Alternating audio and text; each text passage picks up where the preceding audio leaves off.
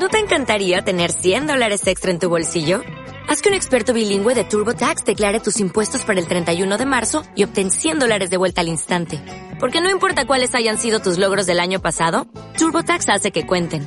Obtén 100 dólares de vuelta y tus impuestos con 100% de precisión. Solo con Intuit TurboTax. Debes declarar para el 31 de marzo. Crédito solo aplicable al costo de la presentación federal con TurboTax Full Service. Oferta sujeta a cambios o cancelación en cualquier momento. Hola, mi nombre es Karen Pinto, fundadora de Mujer Fascinante y de habilidades conversacionales para figuras públicas y políticos. Bienvenidos a este proyecto de podcast de la vida cotidiana, históricas simples, retóricas humanas, formas de ver la vida, de buscar nuestro potencial, nuestras habilidades y buscar todos los días tener una mayor calidad de vida. Disfrútalos.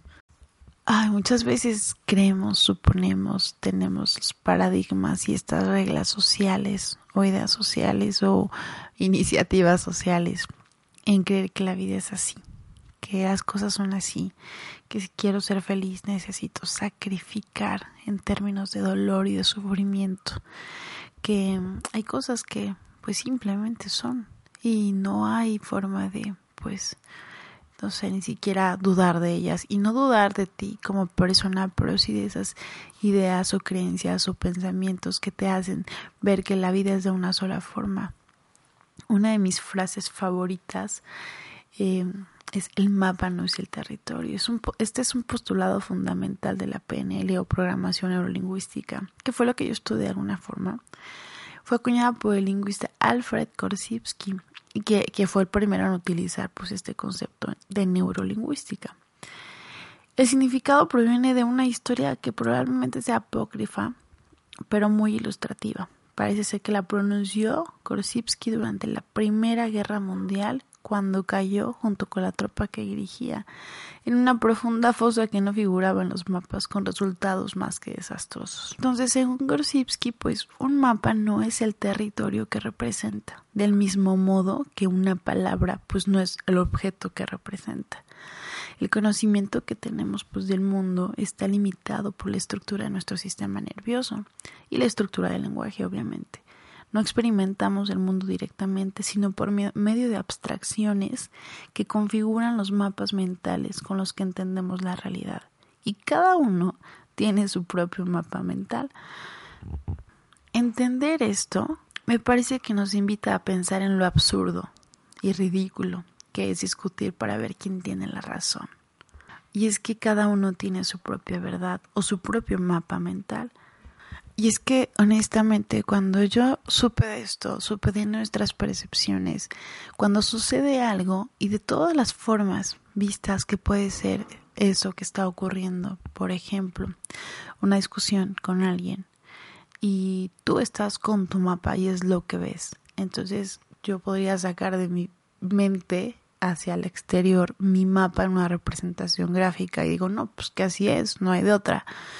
El que está discutiendo conmigo tiene su propio mapa mental. ¿Cómo creamos nuestros propios mapas? Bueno, pues muchas veces tiene que ver con nuestra experiencia de vida, con nuestras creencias, esas, esas que sentimos y decimos, sí, así es, no hay de otra, ¿no? Que ni siquiera dudamos porque ni siquiera sabíamos que teníamos que dudar de ciertas cosas de paradigmas, como lo decía hace un momento, y como de esta postulación de, de esto, así es, ¿no? O sea, es que así pasó, no pudo haber pasado de otra forma.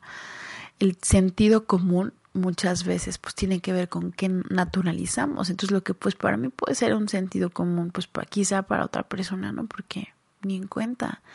O sea, no, no está basado en sus propias reglas, en sus propias ideas y tal vez en su mapa ni siquiera aparece que eso sea su sentido común, sino otra cosa.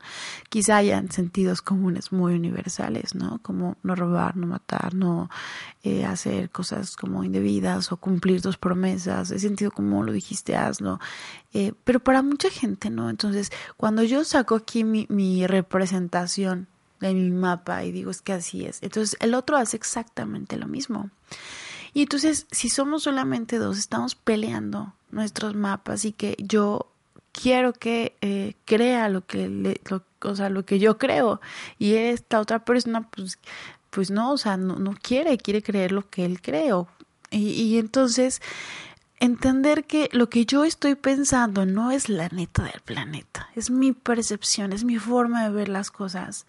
Me expande, por así decirlo, el cerebro, porque entonces me deja también entender que hay más realidades y que yo puedo expandirla, expandir la mía. Y es que quizá tiene que ver con un poco de recibir feedback. No sé si la palabra que muchas veces usan es como humildad. Eh, como decir, oye, la estás regando, no va por ahí, ¿no? Pero también es recibir un buen feedback y entonces decir, es cierto, o sea, hay hay más realidad que la que yo estoy viendo. Y ver a la otra persona y, tratar de explicarle esto o que la otra persona también lo entienda, entonces llegamos a acuerdos, ¿no? tal vez hasta el punto de decir, oye, sí, esta es, o sea, es mi forma de verla, esa es tu forma de verla, ¿qué hacemos con esto? Y, o sea, por el tema de pensar tal cual nuestras ideas y expresarlas, pues nos vamos a odiar, ¿no? Y sería ridículo que alguien te caiga mal por la forma que tiene de pensar y porque no encaje en tu mapa. Ay, no me gusta cómo piensa, entonces me cae súper gordo o gorda porque no piensa como yo, ¿no? Suena hasta ridículo. Pero ¿qué pasa si tenemos a un testigo? que no sabe, nadie nos está observando y está escuchando. Entonces se crea su propio mapa y su propio juicio y dice, oye, a ver, espera. O sea, este, este, para mí esto está bien, esto no. ¿No? Y entonces yo siempre, en este juego de mis percepciones, sí tengo mi testigo porque sí me interesa. Esto pasa en segundos en la mente, como, a ver, ¿qué, qué estaría pensando alguien que no tenga ningún contexto de esto? Pero hay un punto para mí que también sería muy importante y que es súper neutral. Pienso en la persona más sabia que puedo conocer y que si me estuviera observando a ambos de una manera más neutral, ¿qué estaría pensando? Entonces, ahí en ese punto donde yo pienso, esto es lo que yo pienso, lo que piensa, no como este ya como definitivo, ¿no? Pero pero sí una forma en la que yo pueda tratar de reflexionar y llegar a, un acuerdo, a un entendimiento, pues más sano para mí y también para el otro. Y pienso en esto de, alguien que no tiene contexto porque puede hacer juicios perfectamente, pero también me voy a un nivel más alto donde busco a alguien que sea muy sabio. Es más, Dios mismo, que estaría diciendo, ¿no? O sea, que, o que nos estaría diciendo. Y entonces es ahí donde mi cuerpo se relaja. Y estoy hablando de esto, por ejemplo, en de una discusión, ¿no? Pero pasa en un montón de cosas. O sea, podemos estar todos ahora, este, bueno, yo, yo hablando, tú escuchando quizá en el auto o no, con los audífonos y las sensaciones que estén pasando todos los, o sea, tiene que ver como con el mood con el que te despertaste hoy, eh, pues con tu buen humor o mal humor, este, cómo estés iniciando la semana, si odias los lunes o no, este, o los amas porque amas iniciar, es decir, tiene que ver con muchas cosas como creamos nuestros propios mapas. Y es importante entender que, por ejemplo, una fotografía, pues es una representación, pero no, no estoy yo, no soy yo. O sea, es una representación de mí, no estoy siendo yo ahorita. Entonces es, es como si fuera este mapa, ¿no? Es, es interesante porque esa fotografía me puede mostrar de alguna forma, pues puedo yo recordar más bien puedo recordar qué estaba ocurriendo ese día, pero está ya sesgado por los mapas que estoy teniendo, los recuerdos que estoy teniendo, que debo ese podcast del cuento que nos contamos. Bueno, entonces esa representación que yo tengo, pero si alguien más la ve, dice, no, pues es que, se, o sea, de una forma como súper general, súper neutral, no sabe nada y puede hacer su propio mapa de algo. Por ejemplo, cuando hubo un comercial que pasaba de, una niña que le pregunta, están en la cocina, y la niña está sentada en la barra, la mamá está cocinando y le dice, oye, ma, ¿qué significa virgen? A la mamá se le salen los ojos, obviamente, o sea, el corazón lo va a vomitar y no sé qué contestar. La niña tiene siete años. Y entonces empieza a ponerse un poco nerviosa y pues de alguna forma trata de explicarle pues que se es virgen hasta que pues tiene un día tiene relaciones. y entonces, eh, pero se lo, se lo explica en, como en dos minutos, un poco desesperada y así. Y la niña dice, ah, ok, y, y extra virgen, ¿no? Entonces la mamá es como, uy, a veces nos somos tan instintivos o sea, es como a la primera contestamos sin entender un poco cómo está la otra persona haciendo su representación mental. porque justamente ese mapa no es el territorio, es decir, lo que estoy pensando no es la neta del planeta. Y no quiere decir que, o sea, renuncies a todo lo que crees, quiere decir que seas más flexible con lo que piensas, porque de verdad que lo he pensado tanto, pero entender ciertos principios en tu vida, apegarlos y bajarlos al músculo, de alguna forma, danos, sabes, una increíble calidad de vida. Tenía muchas ganas de platicarle este principio. Generalmente lo damos, bueno, lo vemos en los entrenamientos y hacemos un ejercicio con esto porque es fácil entenderlo y creo que a mucha gente le cuesta practicarlo. De hecho, todo esto que estoy diciendo también es un mapa, ¿no? Todo lo que sucede en todas partes, pues son mapas o representaciones. Necesitamos de estas representaciones, necesitamos de estos mapas para navegar en el mundo. No sabríamos, si no tenemos referencias, este, pues históricas, experiencias, pues de juicios, pues entonces andaríamos como tontos por el mundo, ¿no? Necesitamos esta memoria por supuesto. La invitación es que seas mucho más flexible. Entonces el mapa no es el territorio, es que si lo entendemos así, el territorio em, es como todo aquello que existe en nuestra realidad. Y aquí viene una parte súper filosófica, que es la realidad. Puede ser sub, bueno, es súper subjetiva. Entonces depende de dónde la veas. Las culturas, por ejemplo. Entonces, cuando en México puede haber ciertas culturas como normalizar ciertas eh, costumbres, quizás para otro país sea completamente distinto. Y si te vas a otro lado, eh, pues igual, ¿no? Entonces, es importante también entender que somos tan diversos, tan inimaginables, que de verdad nuestras realidades, pues las hacemos en conjunto. Y entonces entender que llegamos a un mundo distinto. Y mira, o sea, en familias, las mismas familias hacen sus propias realidades. Para ellos es normal. Y tú llegas a una nueva familia y de pronto es como, ¿what? ¿Y esto qué? Entonces es como entender, esa no, o sea, no, no, hay otras más realidades que la, que la que yo tengo.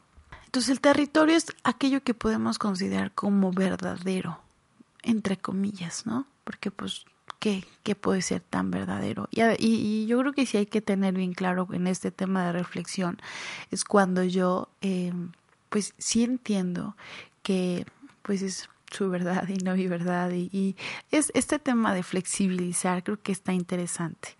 Y el mapa, pues es esta representación que para nosotros supone una parte de ese territorio a veces decimos, o sea, ¿qué estás viendo? No, pues veo solamente la parte de aquí enfrente, pero no estoy viendo lo que está ni izquierda, derecha ni atrás. Necesito, de verdad, hay, eh, creo que es una necesidad genuina de observar más allá de lo que tengo. Porque si no, me quedo con una sola parte y me quedo peleando y odiando una parte. Hay personas que, lo decía en el podcast pasado, o sea, hay personas que traen broncas desde que estaban en la infancia, o sea, 13 años, 12 secundaria, yo qué sé.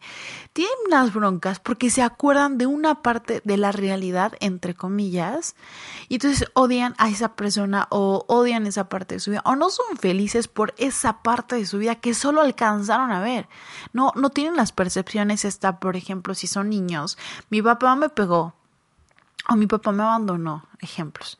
Y entonces está la percepción de la mamá, que la mamá puede jugar un papel muy importante, la del papá, cuál será su idea, su historia, y la de alguien que no tenga nada que ver, un testigo, y busca la del sabio.